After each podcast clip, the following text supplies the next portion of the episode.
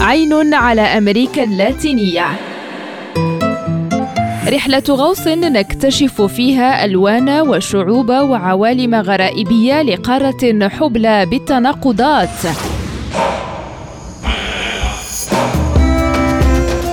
عين على أمريكا اللاتينية. برنامج يأتيكم كل يوم على ريم راديو مع هشام الأكحل. يعتبر الاحتفال بالأعياد الوطنية أو ما يعرف محليا ب Fiestas Patrias لحظة بالغة الأهمية بالنسبة للشيليين الذين يتزينون بأبهى الحلل تقديرا لمناسبة تحمل في طياتها كثيرا من العبر بالنسبة إليهم. وتخلد هذه الأعياد رسميا حدثين هامين في تاريخ الشيل المعاصر ففي الثامن عشر من شتنبر من كل سنة يتم الاحتفال بذكرى إعلان أول مجلس للحكم سنة 1810 وهو ما يمثل بداية عملية استقلال البلد الجنوب أمريكي وفي اليوم الموالي أي التاسع عشر من نفس الشهر يتم الاحتفال بيوم مجد الجيش الشيلي. ويشكل الاحتفال بعيد Fiestas Patrias الذي يطلق عليه تحببا ال Dieciocho أي الثامن عشر ويتواصل لأسبوع كامل. يشكل فرصة سنوية للشيلي من أجل إبراز ثقافتها وتسليط الضوء على أصالتها وذلك من خلال تجمعات شعبية كبيرة يمتزج فيها الاحتفال بالرقص وفن الطهي والألعاب.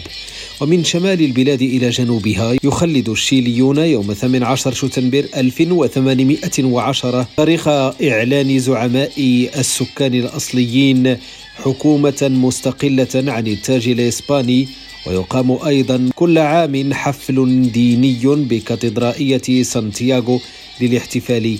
بهذا التاريخ المؤسس. بالإضافة إلى كونها تتيح فرصة للشيليين للتزاور ولقاء الأهل والأصدقاء وتعزيز ذلك الشعور بالانتماء إلى الشيلي فإن Fiestas Patrias تمثل أيضا فرصة جيدة للسياح لاكتشاف الثراء التقاليدي والتنوع الثقافي الذي يزخر به البلد الجنوب أمريكي على مدى أسبوع من الاحتفالات. وفي سانتياغو كما في مدن وقرى أخرى من البلاد يلتقي الشيليون تحت las ramadas وهي خيام تنصب في الهواء الطلق خصيصا لهذه المناسبة للغناء وأداء رقصة الاكويكا الشهيرة في مجموع أنحاء بلدان غرب أمريكا اللاتينية.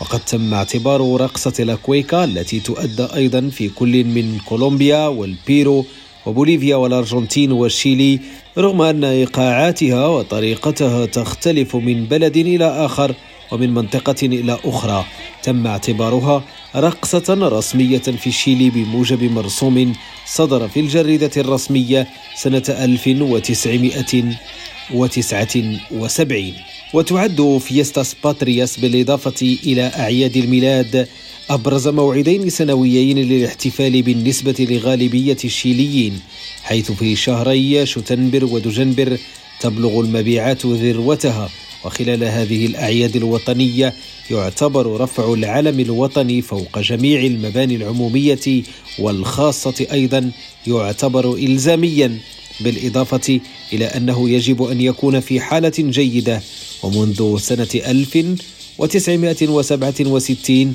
ينص مرسوم على أن رفع العلم الوطني يومي السابع عشر والثامن عشر من شهر شتنبر هو إلزامي ويعاقب المنتهكون لهذا القانون بغرامة قدرها أربعين ألف بيسو أي ما يعادل ستين دولارا.